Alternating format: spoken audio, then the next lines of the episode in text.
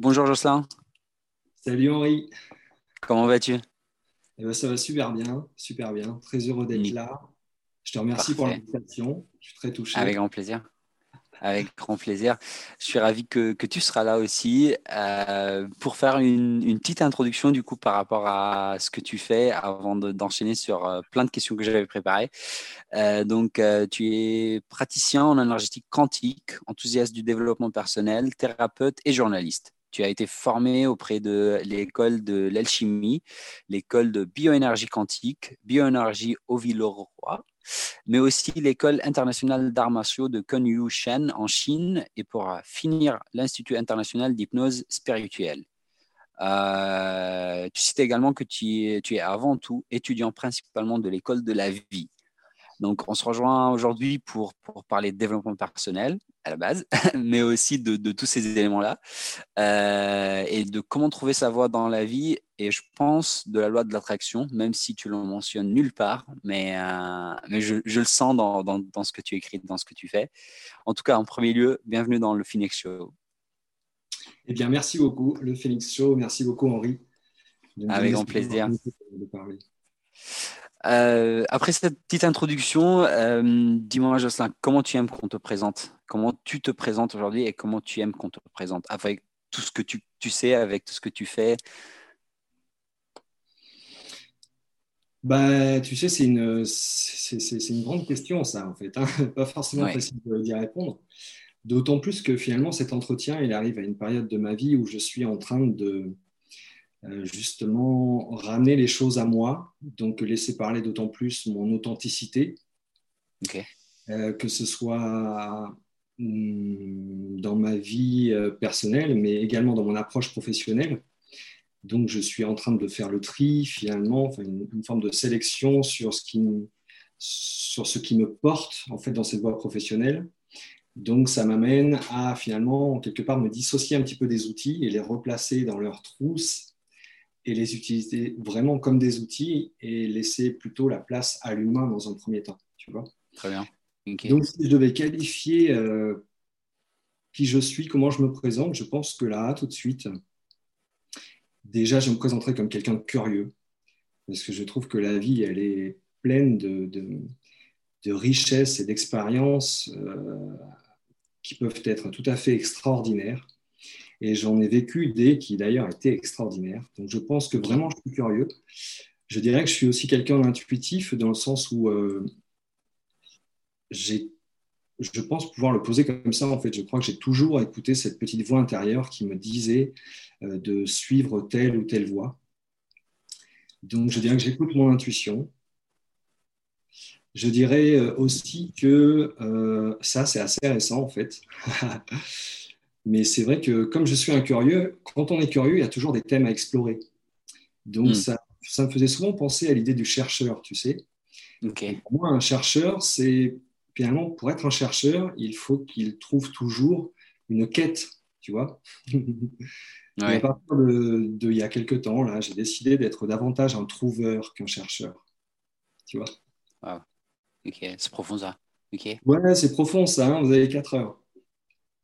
Mais euh, l'idée, c'est pas parce que je me considère comme étant un trouveur que je ne suis plus curieux ou euh, que je ne m'intéresse plus à des choses. Mais euh, en fait, je pars du principe que au fur et à mesure de ces expériences, j'ai, je me suis davantage trouvé en fait. Donc quand je m'intéresse à quelque chose, je suis plus en train de, de vraiment chercher une identité. Je crois que je l'ai trouvé à un fort pourcentage. Après, il y a toujours cette dimension de moi qui est curieux, qui fait que j'aime m'intéresser à, différents courants, différentes techniques ou pratiques thérapeutiques, ou alors avoir des conversations avec des personnes qui voient les choses un petit peu différemment de moi, parce que justement, ça vient étayer un petit peu mon propos et mon regard, tu sais. C'est un petit peu comme si euh, je voyais les choses au travers d'un cercle et qu'il y a quelqu'un qui me proposait un regard qui était à l'extérieur de ce cercle. Et donc, le fait de ne pas le renier, de l'accepter, ça me permet finalement d'élargir mon cercle jusqu'à l'espace qui est proposé, tu vois. Donc, ça contribue à mon ouverture d'esprit, en gros. Magnifique. Ok. Tu m'as compris ou je t'ai perdu là? Non, non, tu... très bien compris. Et quand tu dis euh, je me suis trouvé dans, dans cet univers-là, c'est comme ça que, enfin, c'était la raison pour laquelle que tu as commencé à t'intéresser à ces univers-là, ou c'est plutôt l'inverse? Tu t'es intéressé au développement personnel, à X, à Y, et après tu, tu, tu as senti que tu t'es trouvé, ou, si, ou c'était plus le chemin inverse? Non, non, c'est ça. Hein. Je pense que je me suis intéressé à tout ça euh, pour me trouver. Enfin, c'est pas forcément évident à dire. C'est-à-dire que, euh, en fait, le développement personnel, c'est quelque chose que je pense que je fais depuis longtemps. Sauf que ça fait pas si longtemps que ça que je pose des mots dessus. Ça fait peut-être 4 ou 5 ans, finalement. Mais euh, pour moi, le développement personnel, c'est apprendre à se connaître, tu vois?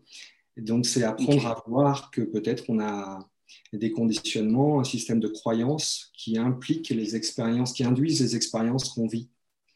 Et donc, avant de poser le mot du développement personnel, vu que j'écoutais mon intuition, eh bien, mon intuition m'a amené à vivre des expériences où je suis sorti de ma zone de confort et où, du coup, ça me permettait de me découvrir sous des aspects que je ne connaissais pas, en fait, tu vois.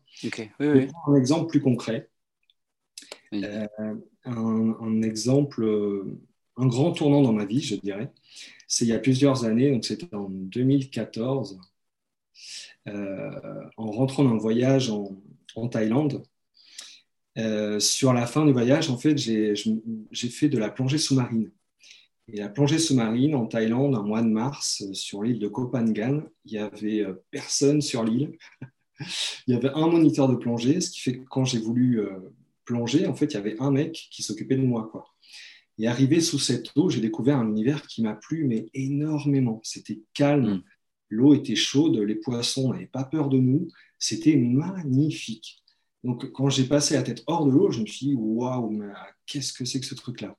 Donc, je lui ai dit, écoute, euh, en fait, bah, je vais passer les trois jours là pour passer mon premier, niveau au degré, je sais plus quoi.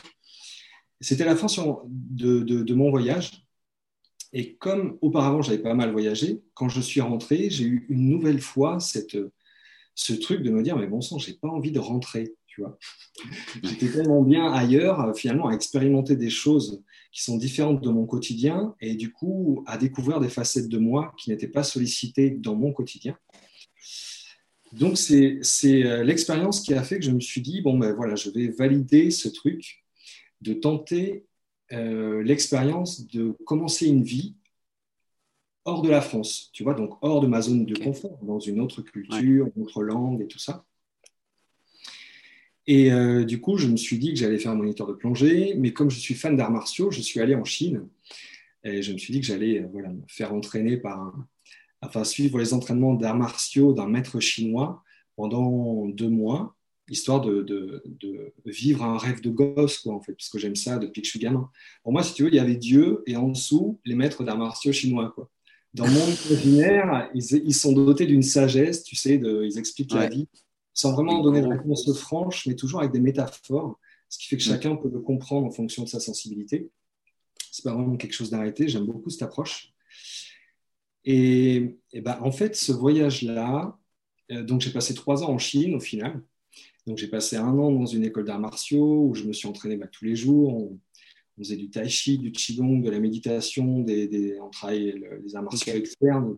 Donc c'était quand même assez poussé. Et à la fin de cette année, en fait, j'ai participé à des compétitions. Il y a une compétition où euh, j'ai remporté une médaille de bronze. Donc l'idée, c'est pas d'en jeter c'est pas d'en jeter plein la vue, mais c'est juste que le point de départ, moi je suis issu d'une famille où vraiment euh, tout ce qui émanait de moi n'était pas considéré, si tu veux, tu vois. Un mm. enfant, ça devait être une image euh, sage, finir son assiette, être bon à l'école, et puis, bon voilà, et plus c'était facile pour les parents, si tu veux. Donc ça amène, euh, tu vois, une forme de difficulté à exprimer plein de choses parce qu'elles ont toujours été refoulées. Et donc, le fait de sortir dans la zone de confort, en fait, d'aller en Chine dans un univers différent où, en quelque part, euh, enfin, c'est comme si tout était possible, en fait. Et du coup, j'ai validé, en vivant des choses différentes dans un contexte différent, euh, que des ressources pouvaient tout à fait émerger, en fait, tu vois. C'est comme si dans la zone de confort, on a installé une forme d'habitude euh, et que si on si on n'en sort pas, il n'y a rien de nouveau qui va émerger. Donc le fait d'en sortir, ça fait vraiment que dans, ta, dans, dans, nos ressources, il y a des choses nouvelles qui vont venir euh, s'exprimer. Et c'est dans ce sens-là que je dis qu'on se découvre, tu vois. Hmm. Donc, euh, et voilà, après, c'est un petit peu la dernière année où je suis resté en Chine, où, ces dimensions de développement personnel, l'approche de il y a quelque chose après la mort, euh, euh, toute la notion liée justement à la loi d'attraction qui, qui m'intéressait énormément, sauf que dans mon entourage direct, il n'y avait vraiment personne avec qui je pouvais en parler sans, sans, sans passer pour un extraterrestre. Quoi. ok. Et du coup, c'est pour cela que tu dis je suis ce que je cherche. Quand, quand je me pose la question, je reprends tes mots. Hein. Euh, qui suis? Qui suis-je Pardon? Une première réponse, c'est je suis ce que je cherche. C'est parce que tu es allé à cette recherche que tu trouves que. Ouais. Alors, moi, je pense que dans cette phrase, euh, j'avais, je, je pense que je ne m'étais pas arrêté là. je pense que j'avais dit un truc comme euh, je, je suis ce que je cherche, mais je cherche dans ce qui m'attire, puisque ce qui m'attire dévoile des parties de moi. Tu vois ce que je veux dire? Et ça reprend vraiment l'exemple que je disais, euh, c'est-à-dire que avec les conditionnements, on pense qu'on est comme ça, et puis si si on sort de, de notre zone de confort, on s'aperçoit qu'en fait, hors de la zone de confort, il y a des ressources qui émergent. Et en fait, c'est une façon de révéler d'autres parts de soi, tu vois. Et pour moi, le fait d'écouter son intuition, c'est un petit peu le fait d'écouter des pulsions, justement, qui nous amènent à sortir de cet espace connu pour rentrer dans un espace inconnu, pour qu'il y ait des nouvelles choses qui émergent, mais ce sont des parts de toi, quoi, tu vois. Pour moi, c'était une belle opportunité de, de, découvrir certaines facettes chez moi, quoi. Très bien. Et tu dis également, je vois le positif dans toute chose. Comment, comment une personne qui, passe durant une période difficile de sa vie peut, euh, enfin, je pense euh, en tant que thérapeute, aujourd'hui, tu, tu, vois ça tous les jours. Comment une personne qui passe durant une période qui est assez critique ou assez difficile dans sa vie arrive quand même à trouver le positif? Enfin, c'est quoi ta méthode Enfin, pas forcément la méthode, mais comment tu peux lui aider, quoi? Alors moi, déjà, je dirais que je ne j'impose pas spécialement mon point de vue à des personnes parce qu'effectivement, on peut être en train de, de, traverser des phases de vie ou entendre euh, quelqu'un qui te dit mais regardez, il y a du positif, c'est pas forcément entendable. Tu vois, par exemple, une personne qui perd son enfant, vous pouvez pas lui dire euh, lui raconter une histoire qu'il y a du positif dans cette histoire-là. Tu vois Donc je veux dire, il y a un moment, il faut respecter les choses et j'impose pas mon point de vue. Mais là, les mots que tu utilises, ce sont vraiment les miens, parce qu'au cours de mon parcours, je me suis aperçu qu'il y avait toujours quelque chose de positif dans tout ce qui pouvait arriver. Sauf que ce n'est pas forcément évident lorsque tu es en train de traverser une période de ta vie qui, somme toute, peut, être, euh, on va dire, négative, difficile, euh, d'y voir le positif, tu vois. Par exemple, euh, moi, j'ai perdu mes parents quand j'étais jeune, tu vois, à, 19 ans. Mes deux parents sont décédés en l'espace de même pas deux ans. Là, quelqu'un ah. m'aurait dit, euh, Jocelyn, tu sais, il y, a, du positif dans cette histoire. Je pense que j'aurais eu une grande envie de lui mettre mon poing dans la figure, tu vois ce que je veux dire? Ouais, ouais. Mais c'est après coup, en fait, que je m'aperçois que finalement, cette histoire, bah, pour laquelle je trouve que le décès de mes parents a été c'est fait de façon dure, et pour moi, il y a une forme d'injustice là-dedans. Mais en quelque part, le, le, moment de ma vie où c'est arrivé m'a fait prendre conscience de plein de choses, en fait, tu vois.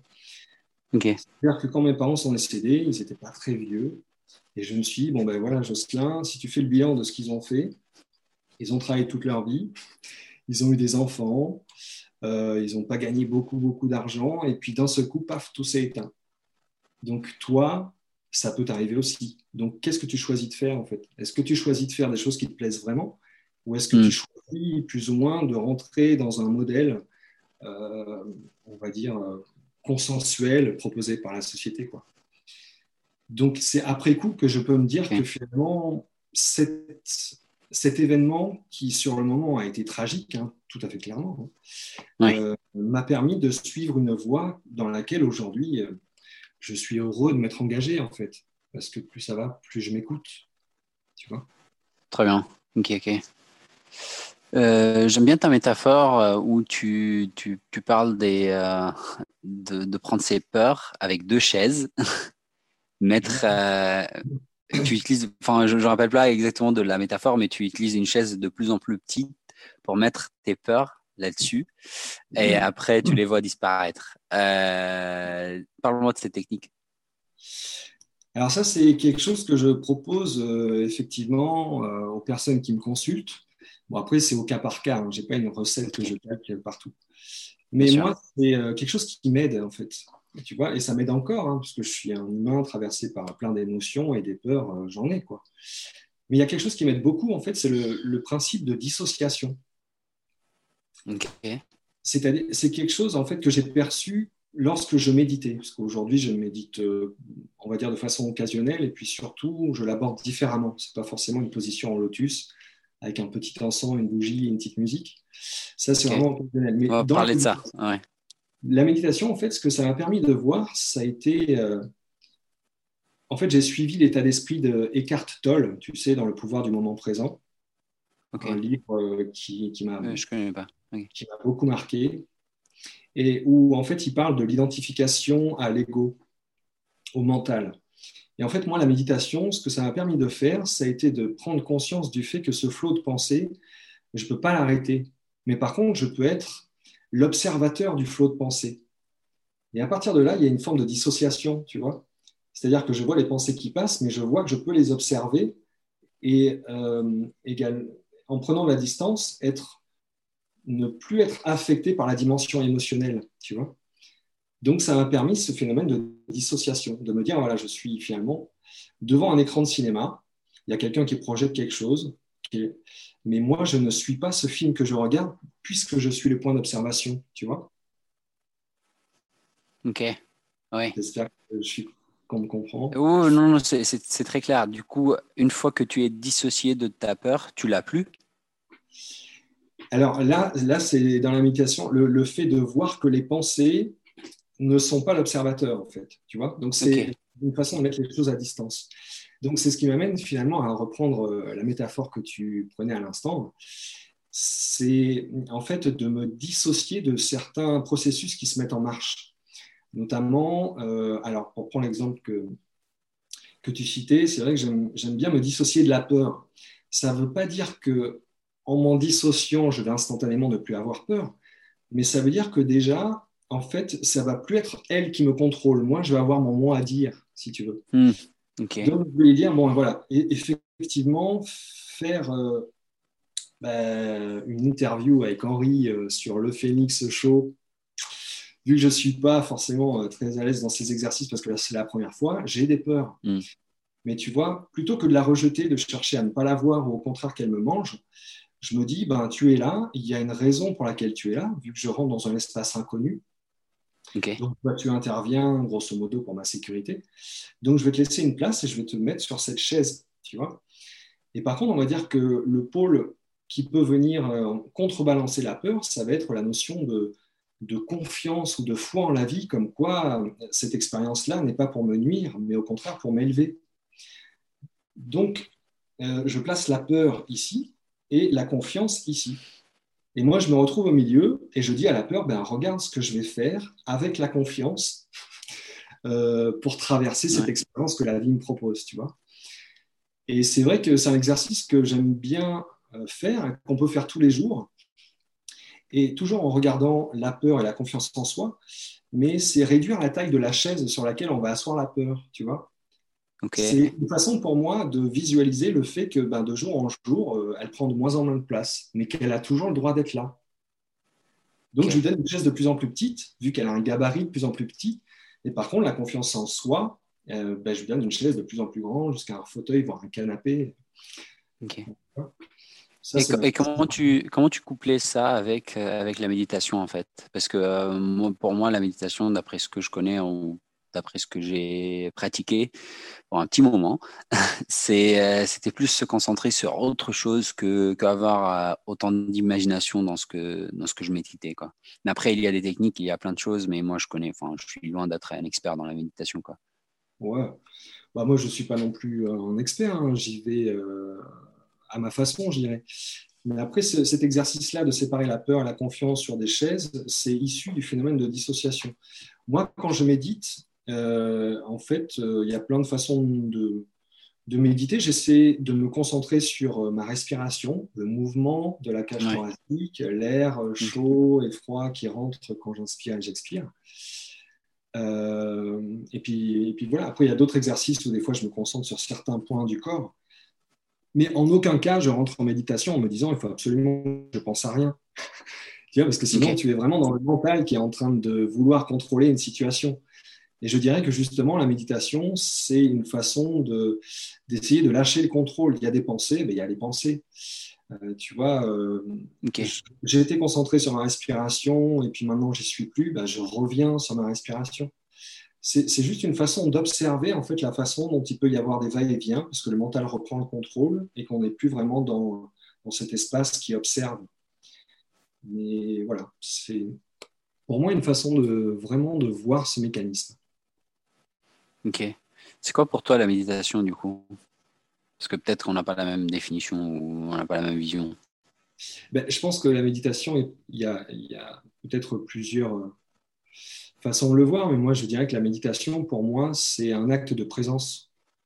Ok. C'est un acte de présence et c'est un acte d'attention, donc euh, un petit peu de vigilance, quoi. Tu vois, si tu te, si, quand, quand, tu médites, tu, te, tu poses la convention que tu vas passer cinq minutes, par exemple, c'est déjà pas mal, cinq minutes, à, à être conscient de ta respiration et à laisser le flot des pensées eh bien, ça va forcément induire chez toi, euh, euh, ça va solliciter ta capacité de vigilance et ta présence à te maintenir ta concentration ou ton attention sur la respiration. Si tu n'es pas vigilant, okay. moment, tu ne vas pas voir que finalement tu as suivi le flot des pensées et que tu es en train de te dire bon, ben, dans cinq minutes, une fois que j'aurai fini la méditation, il faudra que je fasse ça. Puis peut-être que j'aurais dû, tu vois. Si tu c'est ce, qui arrive, c'est ce qui m'arrive souvent. Ouais. Ouais. Mais je pense que ça arrive à tout le monde, c'est normal. Et c'est là qu'on s'entraîne vraiment à, méditer, où on, aiguise notre attention, parce que on, est sur la respiration, puis après on est dans les pensées, et puis c'est le fait de voir qu'on est dans les pensées, qu'on n'est plus dans la respiration, qui fait qu'on ramène notre attention. Il est là cet état de vigilance, en fait. Okay. Il, voit, quand tu es dans ta respiration, quand tu es dans les pensées, et du coup, si tu es dans les pensées, il te ramène dans la vigilance. C'est cet œil-là qui est l'œil de la conscience, quoi qui est dans l'observation de tous les mécanismes du mental.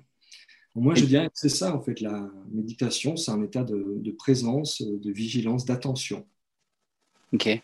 Et tu, tu, as dit que tu médites plus euh, tous les jours. Euh, tu médites quand? Enfin, c'est quoi? Tu cherches un état d'esprit? Tu, tu, médites quand et pourquoi?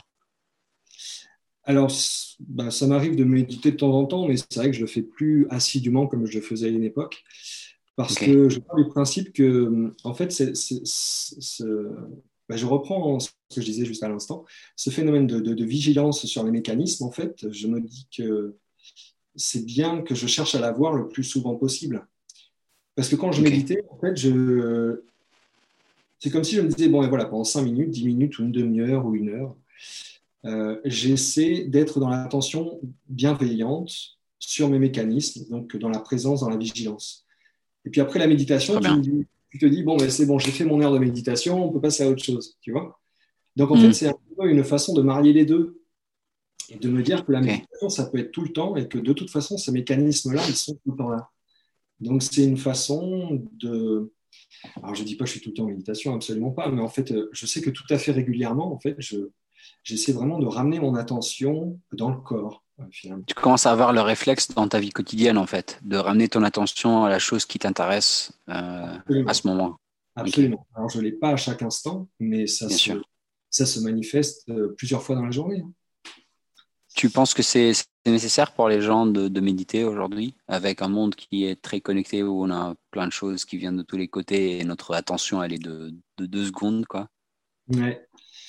ben, Moi, je pense qu'effectivement, c'est bien, euh, ce serait une bonne chose de méditer, mais euh, il faudrait. Euh, il faut expliquer ce qu'on ce qu'on met derrière le mot méditation, parce que sinon, si on s'assoit et si on ne donne pas du sens à la démarche, en fait, la démarche en elle-même, elle ne va pas forcément porter ses fruits. Après, je pense aussi que pour nous, les Occidentaux, qui sommes beaucoup, beaucoup, beaucoup dans la tête, c'est un exercice qui vraiment est tellement pas évident que ça peut décourager beaucoup, beaucoup de personnes, tu vois, de le faire. Parce que c'est clair, une minute en se disant je vais, je vais pas penser, bah, ça marche cinq secondes le truc. Tu vois? Mais euh, donc méditer, oui, c'est bien. Après, est-ce que c'est vraiment, est-ce que ça concerne vraiment tous les occidentaux? Je ne sais pas trop. Euh, je pense que, en tout cas, quelque chose qui fait vraiment du bien, ce serait euh, toutes les techniques qui permettent de ramener au corps, tu vois. Donc, de la sophrologie, par exemple, ou alors du yoga. ça, je pense que ce sont de bonnes portes d'entrée, en fait, pour reprendre conscience de comment, d'à quel point on respire mal. De, à quel point, effectivement, il y a plein, plein, plein de pensées qui sont parasites et que dans tout cette espèce de, de, bordel euh, cognitif, euh, en fait, il y, a beaucoup, il y a beaucoup de ces pensées-là qui ne sont pas vraiment, euh, on va dire, positif. Ouais, positive ou très utile dans, dans, la journée. Et puis ensuite, bah, se rebalader dans la nature, réapprendre un petit peu à, à, regarder la, la, nature, regarder des oiseaux, réapprécier les parfums des arbres quand on passe en dessous, tu vois. Hmm, euh, Apprécier les petites choses, en fait. Apprécier les petites choses, ouais. Aussi, peut-être euh, ne pas oublier de s'inspirer un petit peu des enfants qui sont des, qui sont des, des enseignants, des maîtres, tu vois, parce que ouais ils se prennent pas la tête sur plein de plans. Quand ils n'arrivent pas à faire un truc, euh, ils réessayent, ils réessayent, ils réessayent. Euh, ils passent d'une émotion à l'autre sans les cristalliser. Euh, voilà, je pense qu'il y a vraiment plein de sources disponibles au quotidien pour nous faire prendre conscience de certains mécanismes. La méditation, je pense que c'est bien, on peut en revenir. Après, je ne sais pas si ça correspond vraiment à tout le monde. Mais le yoga, la sophrologie, ça, je trouve que c'est une porte ouverte vraiment très intéressante parce que ça fait du bien au corps, ça nous permet de le ressentir, reprendre conscience des limites de notre corps, de notre territoire, de re-respirer. Et puis petit à petit, ça, ça peut vraiment être une porte qui permet d'accéder à un univers où petit à petit, on, prend de plus en plus conscience de, bah, de, tous ces rouages mentaux dont peut-être euh, on ne s'aperçoit pas forcément. Et quand tu dis on, on respire mal, c'est comment, comment on respire mieux? Alors, ouais, on respire mal parce que on respire beaucoup avec la cage thoracique, si tu veux. La, cage thoracique, euh, c'est vraiment l'espace qui va maintenir un état de stress, tu vois. Tu sais, quand tu es stressé, souvent tu es. Tu respires en. Ouais. Voilà, qu'est-ce qui va se passer? Tu vois, c'est la respiration du mode panique. Alors que quand on fait de la, du yoga, de la sophrologie ou même euh, de la méditation, souvent on préconise pour accéder plus facilement à un état de relaxation, de respirer de façon abdominale. Hmm. On respire de façon abdominale, donc déjà, ça refait travailler le, diaphragme, cette membrane-là qui va permettre de, euh, de, on va dire, de venir contracter les viscères et donc euh, euh, activer le péristaltisme des, organes. Ça marche, de la vie, parce que là, finalement, dans l'abdomen, on sait par la médecine traditionnelle chinoise que c'est notre deuxième cerveau. Il y a, je ne sais pas, mais des, millions, voire des milliards euh, de neurones qui sont fabriqués euh, dans cet espace-là. Donc, on a tendance à mal se nourrir. Mais si en plus de ça, on respire mal, tu vois, c'est vraiment un pôle à considérer. Donc, respirer par la cage thoracique, on entretient le stress et on n'aide pas vraiment notre appareil digestif à, bien digérer les aliments et euh, à ce que ça fasse, euh, on va dire, euh, à ce que ça relâche le système nerveux, quoi. Et donc, le des pensées et la fréquence du cerveau. Très bien. Et tu parles, enfin, juste pour finir sur ce sujet de méditation, tu parles aussi de la prière sur ton Instagram.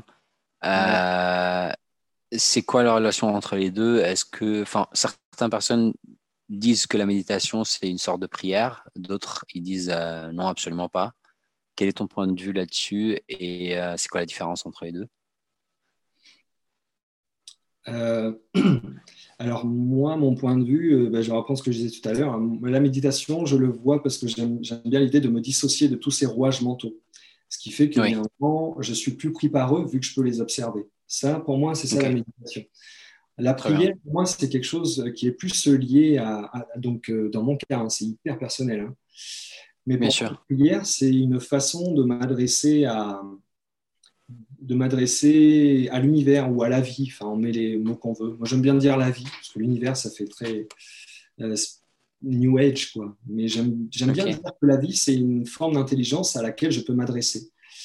Et la prière, c'est une façon de remercier la vie, donc de travailler, enfin d'être dans la gratitude et de dire, ben, euh, voilà, aujourd'hui, j'ai ça, j'ai ça, j'ai ça, j'ai une famille qui m'aime, j'ai des amis avec qui je m'entends bien, euh, je suis dans un, dans une, euh, sur un chemin d'évolution professionnelle et personnelle dans lequel je, je, je, me réjouis, en fait, tu vois. Donc, j'ai envie de dire merci à la vie pour tout ça. Et puis, c'est une façon de, de, venir enrichir euh, ma foi en la vie, tu vois, et en même temps ma capacité à interagir avec elle. C'est-à-dire quand je prie pour que quelque chose se manifeste dans ma vie, je remercie pour tout ce que j'ai déjà, et je demande vraiment à la vie comme si c'était une alliée en fait, tu vois. Ok. Sans que tu crois, sans que tu crois vraiment dans une force, euh, que ce soit Dieu ou autre en fait. Bah, euh, bah, c'est-à-dire qu'utiliser des mots comme Dieu, le, truc, c'est que c'est vachement euh, connoté. Donc, pour moi, Dieu. C'est-à-dire? Bah, Dieu, pour certains, c'est un grand barbu dans les nuages qui va décider de ton sort, quoi, tu vois. Ok. Dieu, pour d'autres personnes, c'est celui qui, euh, qui a donné dix commandements, tu vois, et si tu respectes pas ces dix commandements, bien à tes fesses. Tu vois, donc pour moi, si on met Dieu, il y a une dimension où la religion est rattachée et la religion, c'est quand même très enfermant dans des dogmes. Ok. je suis euh, bon, pas trop fan. Ça m'intéresse de voir euh, ton point de vue là-dessus. Ok, ok, ok. Ouais, voilà, du coup, je préfère utiliser la vie, mais pour moi, la vie, Dieu, euh, l'univers, c'est un, petit peu kiff-kiff, mais je préfère la vie. Et j'aime bien la considérer comme une forme d'intelligence, parce que pour moi, c'est une intelligence, en fait. Ok. Une réelle interaction entre la vie et moi, étant donné que c'est ça peut aller loin, hein, ce genre de discussion. Mais... Pour reprendre la notion de la foi, pour moi, c'est vraiment une façon de me dire voilà, je, je suis en interaction avec la vie, donc je vais la remercier pour tout ce qu'elle m'a donné, et puis sincèrement en plus. Et puis, euh, voilà, lui demander de, que moi, je vais mettre ça en place et que je souhaite qu'elle m'aide à ce que ce soit concrétisé, matérialisé. Quoi. Ok, ok. Je pars du principe euh... entouré par des formes de, par des énergies ou des formes d'intelligence. Donc, si ce sont des formes d'intelligence, on est en capacité de communiquer avec elles, tu vois. Et si on peut communiquer avec elles, dans ce cas-là, pourquoi s'en priver? Et la vie, pour mm. moi, s'il y a quelque chose qui est intelligent, c'est bien la vie. Regarde-toi, regarde-moi, regarde le monde. Ouais, sans doute. C'est mon point de vue. Magnifique. Non, non, mais euh, l'objectif, c'est pas, c'est pas que tu me convaincs avec ton point de vue, c'est, de le comprendre. Donc, euh, ouais, tu l'as compris? Euh, je, te, je, te, remercie. Oui, oui, oui, c'est, clair. Et je, pense que ta notion de se concentrer sur la vie, peu importe ce qui est derrière, que ce soit, chacun a le droit à croire dans un Dieu qui, qui est représenté d'une façon pour lui, peu importe en fait, mais ça représente la même chose au final, quoi. Donc c'est très intéressant. Hum, tu parles de euh, bioénergétique, bioénergie quantique. Excuse-moi. Tu parles de bioénergie quantique. Euh, c'est un terme que je connais pas du tout. Euh, est-ce que tu peux m'en parler? C'est quoi? Comment on peut l'utiliser, etc. Alors la bioénergie quantique, bah, c'est justement un des outils que j'utilise. la bioénergie quantique, qu'est-ce que c'est? Alors pour faire simple, on va dire c'est l'association de deux outils qui sont la bioénergie et la kinésiologie. D'accord? La kinésiologie, c'est euh, euh, une pratique thérapeutique qui existe depuis, on va dire, les années 60, qui a été développée par un chiropracteur et en fait, dont, l'essence, c'est l'utilisation du test musculaire. Donc, c'est une, une technique, on va dire, psychocorporelle, c'est-à-dire qu'on va en quelque part interroger le corps pour qu'il nous indique là où il y a des choses qu'il ne sait pas gérer. Tu vois, donc des, contextes de vie et tout ça.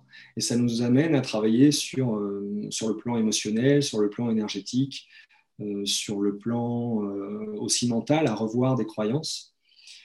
Donc il y a ce pôle-là dans la bioénergie quantique, et puis il y a aussi le pôle de la, bioénergie. Donc je me suis formé auprès de deux écoles en bioénergie, parce que j'aime bien en fait avoir des, plusieurs points de vue, c'est histoire de voir les choses le plus largement possible. Et la bioénergie, euh, c'est euh, si la kinésiologie, c'est quelque chose qui va regarder euh, d'assez près, la bioénergie, c'est quelque chose qui va regarder, considérer l'individu de façon plus large.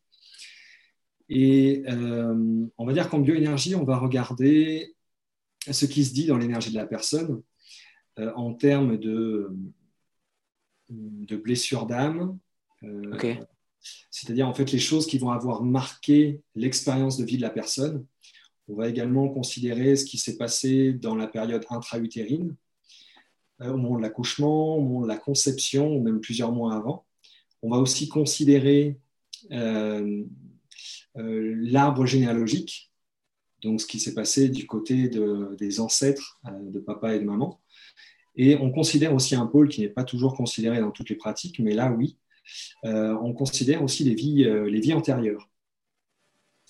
Et donc, je dirais que ce sont les pôles principaux. Bien sûr, il n'y a pas que ça, mais pour faire simple, on va dire que ce sont quand même les pôles principaux. Donc, en bioénergie, on va regarder par rapport à l'histoire de la personne, par rapport à la difficulté que la personne est en train de traverser, euh, ou est-ce que, euh, en fait, euh, le, problème s'est posé pour la première fois Parce que souvent, lorsqu'on a une difficulté à l'âge adulte, c'est c'est pas la première fois qu'on a cette difficulté-là.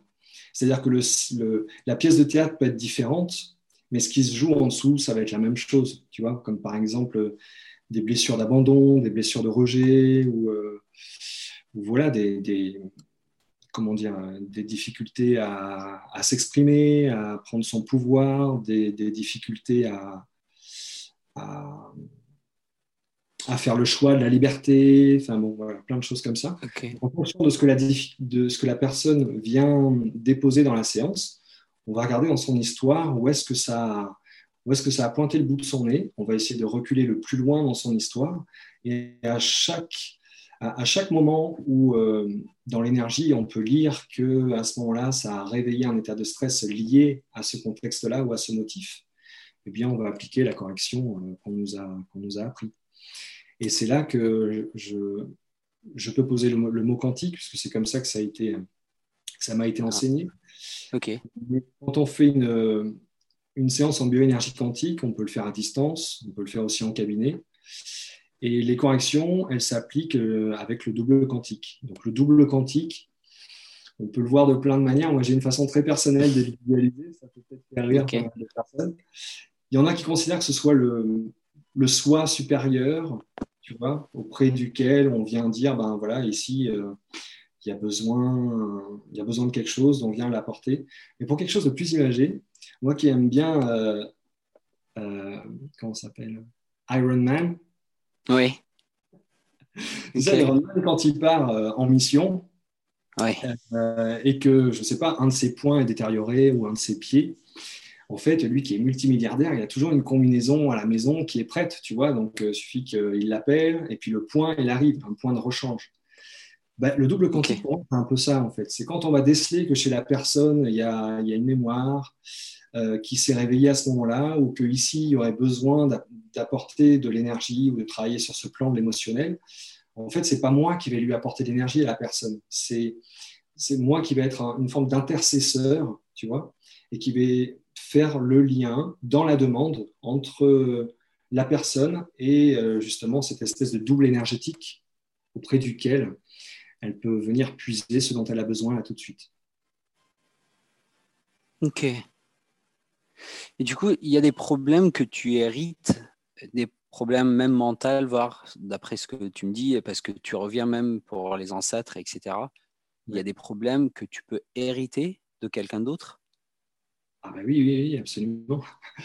Oui, oui, il y, a des, il, y a des, il y a des choses dont on peut dont on peut tout à fait hériter de notre arbre généalogique. Euh, tu vois, euh, moi, je reçois quand même pas mal de. On parle pas de problèmes physiques, on parle vraiment de problèmes sans, sans, enfin, sentimental, quoi. Ouais, sentimental, euh, énergétique, émotionnel. ouais. Ça peut venir de la généalogie, mais ça peut aussi se retranscrire dans le physique, tu vois, dans cette génération-là. Par exemple, je peux très bien. Il peut y avoir une personne qui vient à mon cabinet qui a une difficulté physique euh, et en fait, c'est. Euh, d'ailleurs, il y a pas mal de gens qui viennent en disant J'ai l'impression que ce truc-là, ça ne m'appartient pas.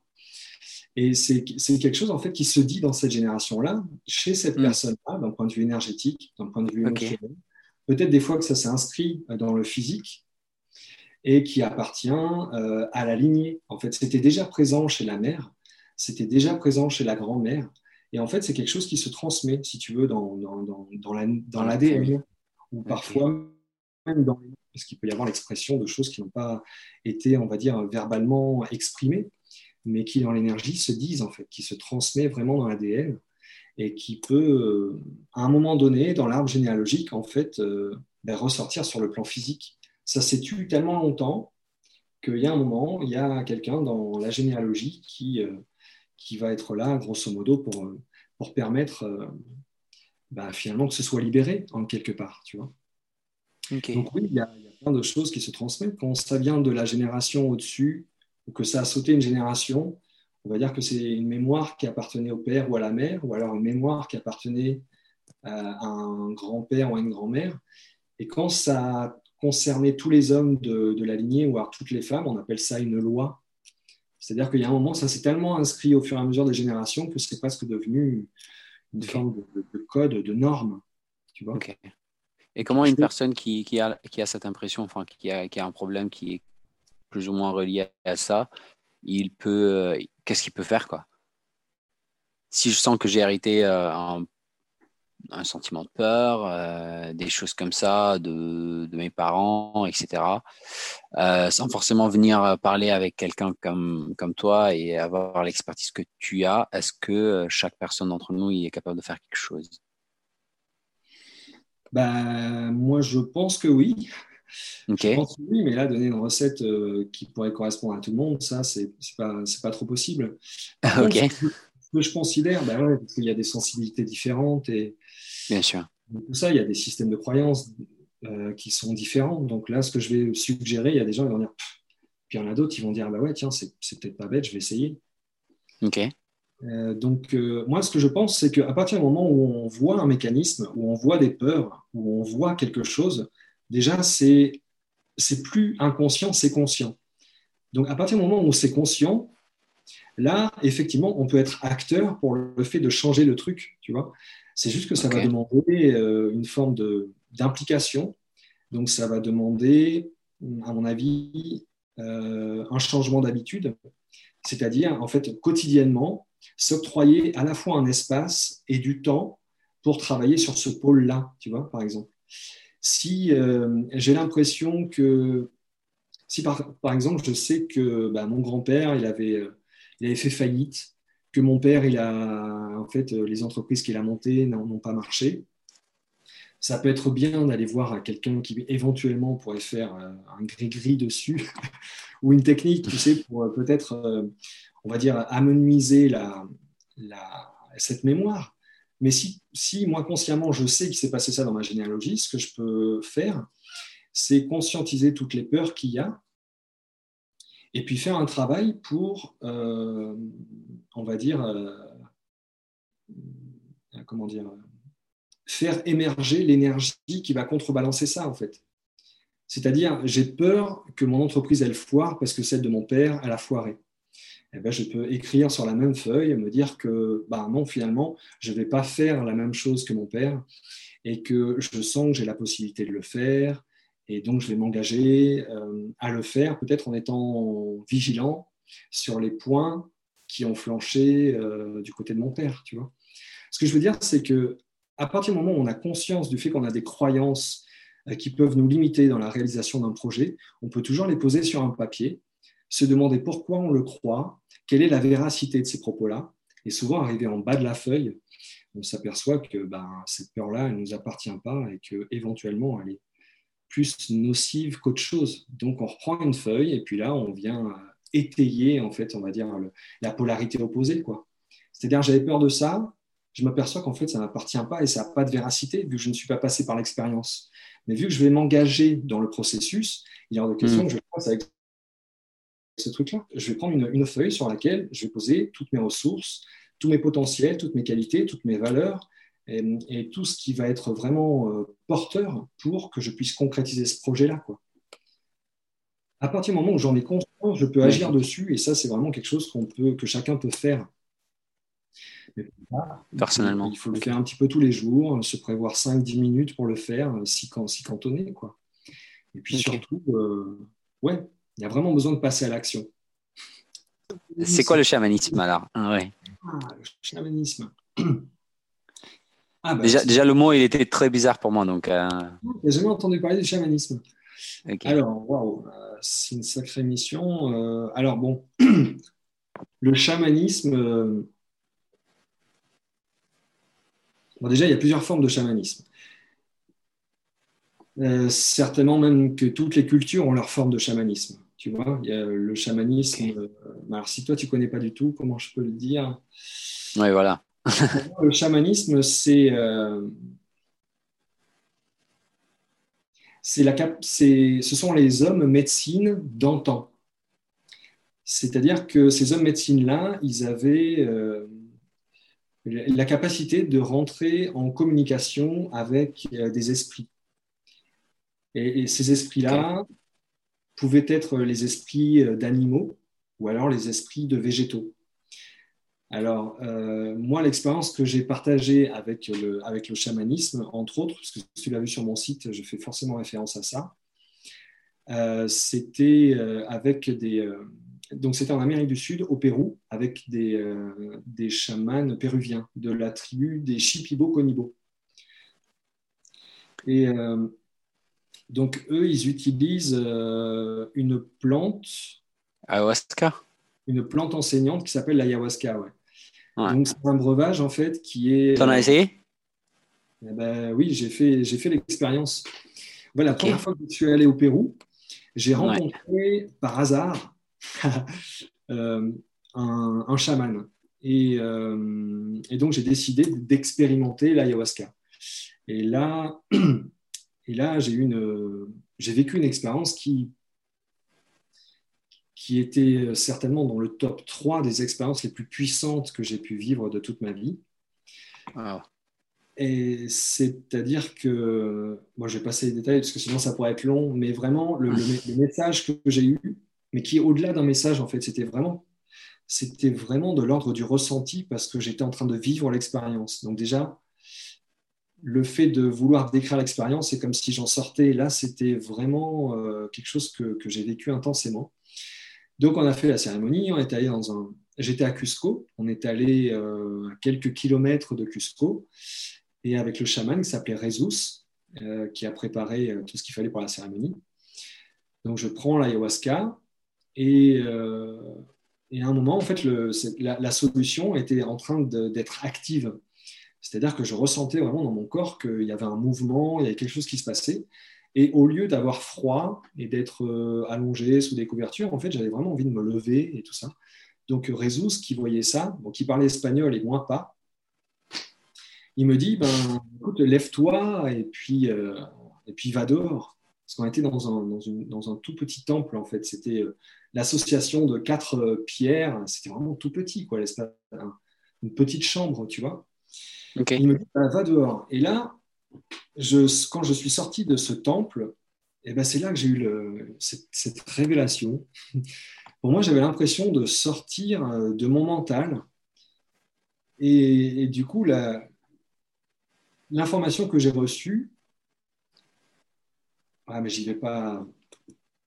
En fait, au début de la cérémonie, je me suis dit que j'allais faire ça parce que ça allait me permettre d'avoir une ouverture d'esprit, donc un regard différent.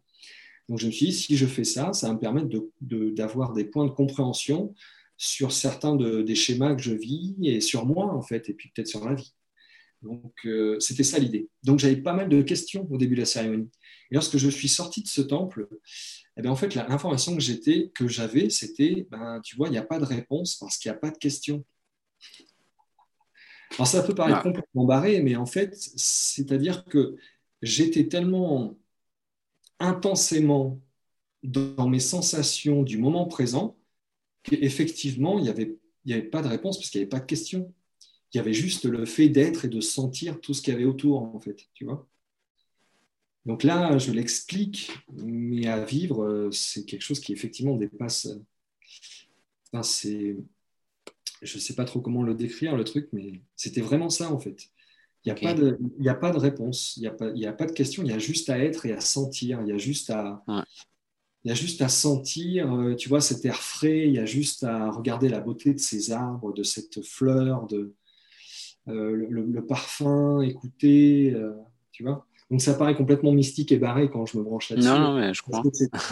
C'est pas forcément évident à, comprendre, mais ça a été mon expérience. Pour moi, ça a été une révélation de fou, quoi. Ok. C'est légal, l'ayahuasca en France? Ah On peut faire des cérémonies ça? Non. Non? Ok. On est obligé d'aller en Amérique latine, quoi. Bah, ouais, jusqu'aux dernières nouvelles, je sais qu'en France, c'est pas autorisé. Hein. Ce qui ne veut pas dire que ce ne soit pas possible, mais euh, c'est à voir okay. quoi. Mais après, après c'est à voir s'il euh, y a des pays d'Europe euh, qui l'autorisent, hein. parce que je sais qu'il y a, c'est possible à droite et à gauche en Europe. Hein. Mais ce que je sais, c'est qu'en France, c'est pas autorisé, c'est sûr. Ok, j'ai déjà regardé un, un, documentaire par rapport à ça. Parce que là, je suis, je suis familier par rapport à l'ayahuasca et et ce que ça fait. Euh, et les gens, ils, enfin, normalement, l'expérience qu'ils cherchent, c'est de comprendre ce qui se passe dans leur vie, en fait. Enfin, ça rejoint un peu ce que toi, tu voulais. Euh, et rarement, ils ont la réponse qu'ils attendaient, je pense. Euh, on a souvent une réponse hors ce que tu disais tout à l'heure, le cercle que tu connais et, et, la vie te donne des réponses un peu à l'extérieur, quoi. Ouais. Tu le conseilles? Enfin, si, si quelqu'un te demande euh, est-ce que je dois le faire ou pas? Euh, Non. Honnêtement, je ne peux pas me permettre de le conseiller parce que t'imagines sur cette vidéo qui va être sur YouTube, si je dis oui, je ne sais pas qui va le regarder. Non, mais je ne sais pas qui c'est qui va le regarder. je sais pas s'il y a... pour, pour, moi, s'il y a une forme de. Bah, je vais poser le mot, hein, mais de d'instabilité psychologique, euh, je ne le conseille pas en fait. C'est dangereux quoi. Parce que si tu veux, j'ai fait cette expérience ponctuellement, mais après ça a été un truc tellement waouh, tellement puissant, tu vois, tellement au-delà des mots que je me suis dit, ben, je vais revenir l'année d'après pour pousser le bouchon. d'après, tu es parti euh, une deuxième fois du coup? Ouais, je, suis parti une deuxième fois. J'ai passé 18 euh, jours dans un centre avec des chamans et j'ai fait une quinzaine de cérémonies, tu vois. Et en fait. Euh, donc Genre une par jour, quoi? Ouais, c'était quasiment une par jour. Vers la fin, c'était une par jour. Au début, au début, quasiment, on a fait une pause, peut-être deux pauses, et puis ensuite, il y a le propriétaire du, centre, Guillermo Arevalo, qui est pas mal sollicité de façon internationale, je dirais, euh, qui est revenu dans le centre, et du coup, ben, il a fait en sorte qu'on fasse plus de cérémonies. Donc, il y en a eu à un moment donné tous les soirs. Et donc, moi, de mon expérience, ce que je sais, c'est que c'était vraiment très puissant. Donc, il y a, j'ai eu beaucoup, beaucoup de prise de conscience de pourquoi le mécanisme. Euh, j'ai connu des états de béatitude, tout ça, mais j'ai aussi connu des états où j'ai été vraiment confronté à mes peurs, en fait, tu vois, notamment la peur de la mort la peur de la mort, ça a été quelque chose de tout à fait terrible, en fait. Je me suis. Euh, ben, j'étais, euh, j'étais terrorisé, quoi. Pour moi, j'étais face à la mort, et, donc, euh, j'avais une trouille, mais colossale. Tu vois, j'avais l'impression de, de perdre pied, en fait. Et je me souviens bien que cette nuit-là, j'ai eu tellement peur de, de la mort que finalement, euh, j'ai cru tomber dans la folie, tellement mes peurs étaient fortes que mon côté raisonné euh, n'avait pas été un pour contrebalancer le truc, tu vois. Donc pour moi, j'étais parti dans un engrenage où j'avais perdu pied, mais complètement. Il y avait mes peurs qui me submergeaient à un tel point que je me suis dit, à un moment, je me suis dit, bah, écoute, Jocelyn, euh, je pense que tu as, pris le verre de trop ou je pense que tu ne reviendras pas parce que, parce que tu es complètement submergé par... pour moi, j'étais dans la folie, en fait, si tu veux. Mais ce qui est marrant, c'est que, encore une fois, j'étais l'observateur de ce mécanisme-là. Donc finalement, je n'étais pas complètement dans la folie. Mais pour traverser ces longues heures, parce que en fait, ça... j'étais tellement dans la peur de la mort que je voyais en face de moi. Donc pour moi, j'étais pas dans des, dans des chimères, j'étais vraiment dans le moment présent. Du coup, cette nuit, mais j'ai l'impression qu'elle a duré plusieurs jours, tu vois. Et pour moi, pour en sortir de cette nuit-là, je dirais que instinctivement, le truc, ça a été de, bon, voilà, cognitivement, j'arrive pas à contrebalancer le truc, à me raconter une histoire qui va faire que les peurs vont s'en aller, tu vois. Donc, ce que je vais faire, c'est que je vais penser à l'amour. Et instinctivement, ce qui m'est venu, ça a été de penser au lien du sang, euh, donc me raccrocher à, mes frères, tu vois. Mes frères que j'aime, je me disais, bon, allez, Olivier, Stéphane, je vous aime, je vous aime, je vous aime. Euh, vraiment, c'était ça. Ah. En fait, cette espèce de tableau noir, c'est comme s'il y avait une toute petite euh, poussière blanche, tu vois, un tout petit grain blanc qui pour moi était l'amour. Et le truc qu'il fallait que je fasse pour traverser cette espèce de, désert chaotique, c'était de me concentrer sur ce petit point blanc qui pour moi était vraiment un symbole de, l'amour. C'était la façon dont j'étais rattaché à mes frères. Et pour moi, c'était hyper logique. Et surtout, la seule option que j'avais, c'était pour traverser ça, raccorde-toi à l'amour. Et donc, bah, ça a duré, euh, vraiment, ça m'a semblé durer hyper longtemps, mais du coup, j'ai été dans une, dans une présence mais incroyable parce que je ne pouvais pas lâcher ce petit point blanc, quoi, tu vois. Mmh, voilà, finalement, j'ai fini par traverser le truc et, et le jour qui en suivi, je me suis euh, réconcilié un peu avec mon corps dans, dans le sens où je l'ai reconnecté, recontacté. Et je, je, sentais vraiment que mon corps, c'était une forteresse, un temple auquel je pouvais faire confiance, que je pouvais remercier, et c'était vraiment un espace qui m'appartenait, dans lequel je pouvais dire non à toute influence extérieure qui aurait pu venir pour me parasiter, tu vois. Hmm. Aujourd'hui, c'est quelque chose que j'ai gardé, en fait. Très bien. Euh, tu parles de la méthode EIRI. Que peux-tu, que peux-tu nous dire? EIRI, ça, ça te parle? Ouais, bah oui, ça me parle. La méthode de IRI, c'est une méthode qui est. En fait, c'est un stage que j'ai donné à plusieurs reprises, euh, qui est, euh, on va dire, une approche pour euh, développer son intuition. Alors, c'est pas moi qui étais à l'origine de, ce, de cette méthode-là, et la personne qui l'avait conçue, eh ben, je me suis dissocié d'elle. En fait, je ne travaille plus avec elle. Donc, la méthode IRI, ce n'est plus un stage que je vais donner en revanche, c'était une méthode qui permettait euh, voilà, de travailler sur l'intuition, donc de revenir au corps, ce que ça veut dire écoute, instinct, ressenti, intuition. Donc c'était vraiment voilà, des, outils, euh, une pratique qui permettent de ramener notre intention au corps euh, pour prendre conscience du fait que en fait, notre corps il nous délivre des informations et que plus on est connecté à notre corps, plus on est connecté à notre intuition. Ok. Et du coup, c'est quoi tes conseils pour, euh, pour retrouver sa voix dans la vie et se reconnecter avec soi? Bah, Il pourrait y en avoir plusieurs. je, dirais ouais, je dirais tout d'abord que bah, il faut en avoir réellement envie. Donc, il faut poser un choix clair, tu vois, au début, de se dire que voilà, j'ai vraiment envie de faire le choix de, le choix de moi, le choix de mon épanouissement et tout ça.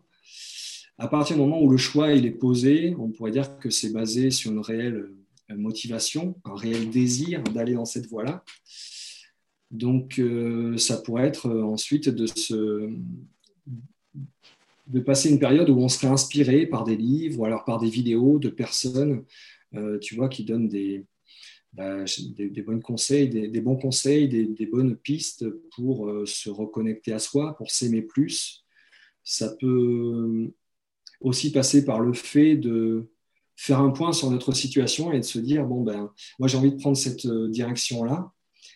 Donc, qu'est-ce qui m'aide à y aller et qu'est-ce qui m'empêche d'y aller? Et toujours pareil, en fait, le fait de faire un bilan, ça va, hum, comment dire, euh, engager notre capacité à poser des choix et à se dire, ben voilà, si ça, ça m'empêche d'y aller, eh ben, je décide de l'écarter. Tu vois?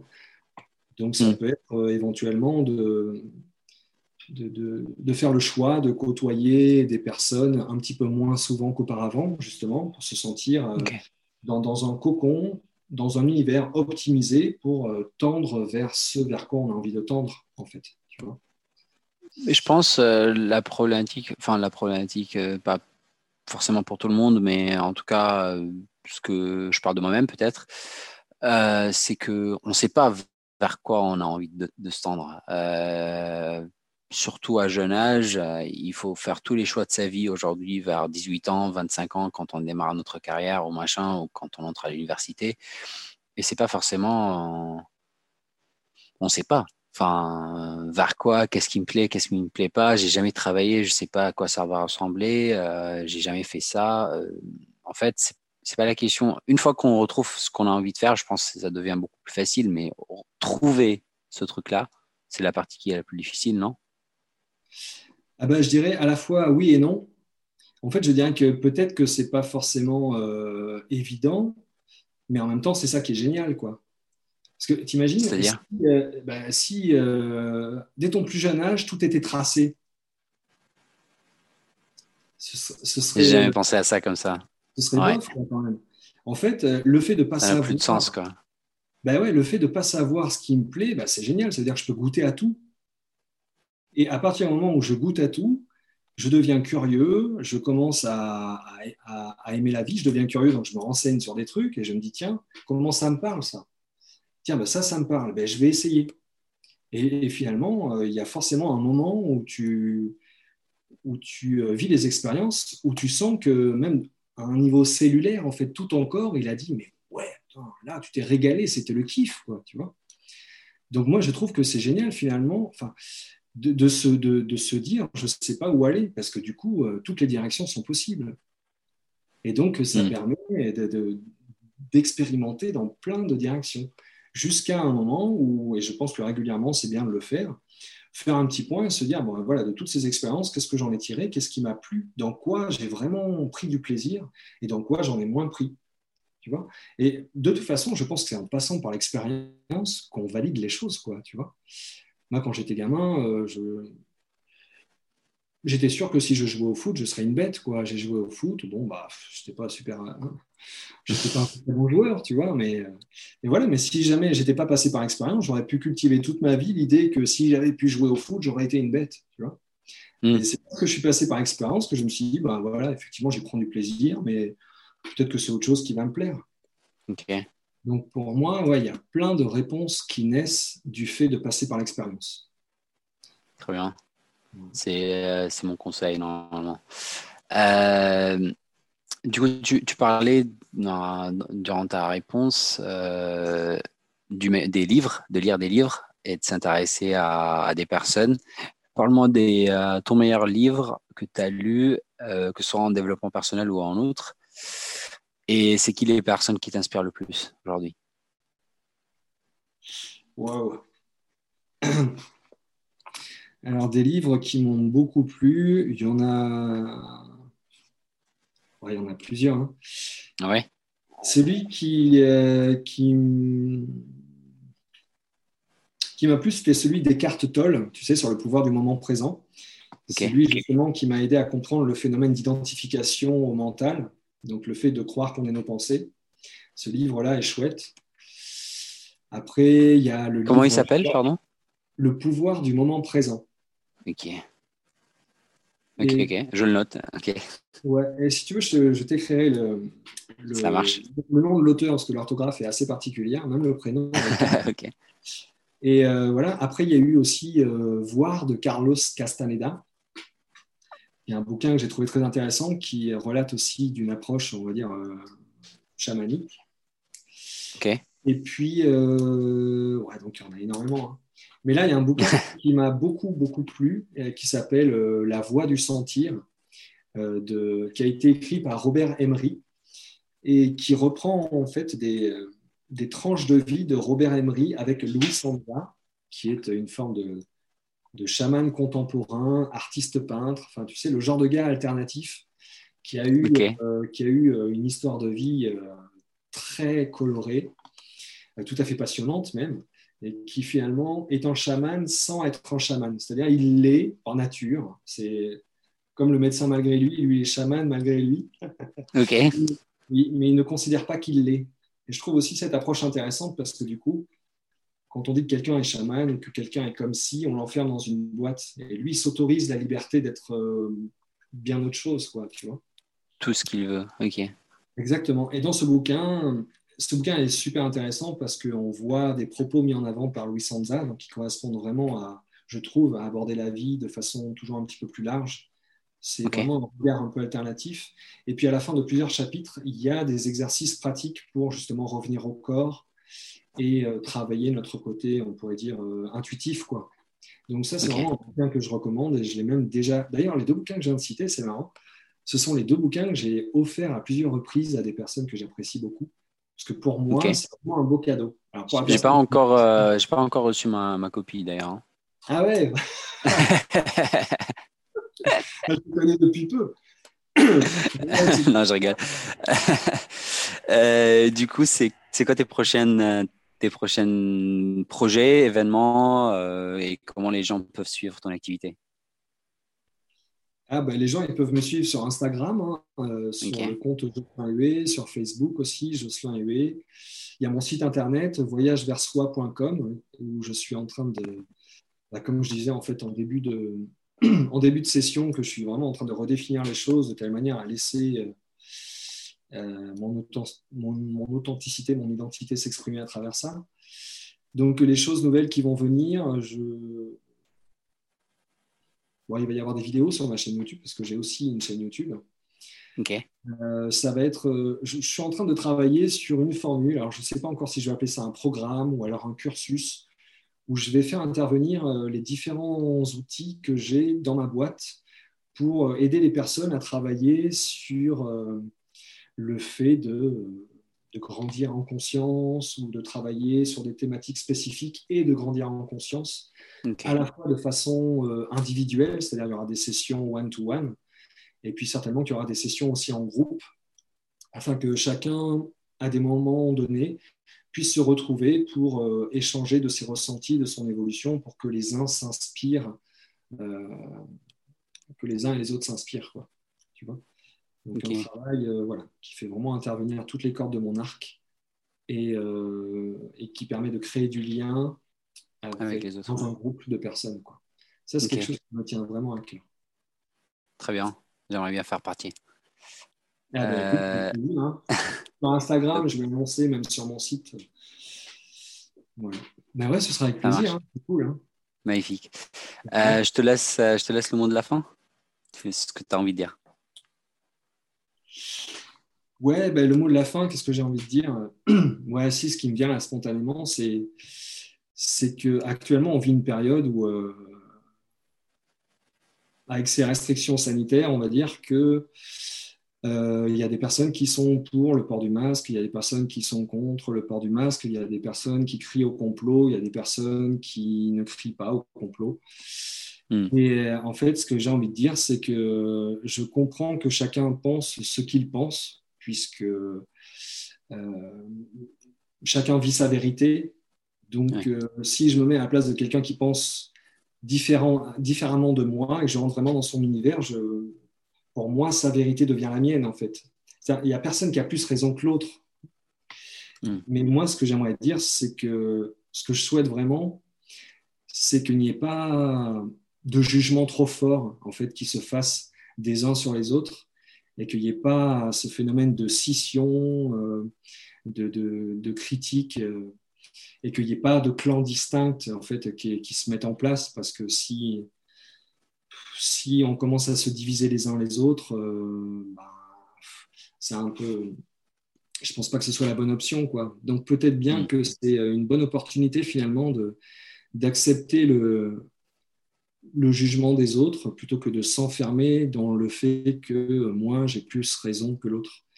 Ce que je veux dire, c'est qu'au-delà du fond, de l'origine de ce, de, ce, de ce, virus, hmm, ne perdons pas, enfin, restons fraternels, restons solidaires, quoi, en fait. Voilà. On est tous différents les uns des autres et, euh, Et vraiment, c'est quelque chose qui est important à respecter. Et je pense que c'est si on reste dans un lien comme ça où j'accepte ta différence, tu pourras plus facilement accepter la mienne. Et si on rentre dans cette énergie-là, on va rentrer dans une énergie de solidarité, on va plus avoir envie d'aller vers l'autre, moins avoir l'impression forcément d'être critiqué ou jugé par l'autre. Et donc, on va davantage rentrer dans un système qui sera fraternel, où on a envie de prêter attention à l'autre, de s'en occuper, de lui apporter quelque chose. Et mm. peut-être qu'à un moment, dans les lotissements, on pourra faire en sorte que ces murs de parpaing qu'on a levés, on pourra les briser, tu vois, de parce qu'on aura plus envie de partager avec son voisin que de s'en méfier, en fait. Mm. Ok, magnifique. Euh, je te remercie, Jocelyn, pour, euh, pour cet échange et pour le temps qu'on a, qu'on a passé ensemble.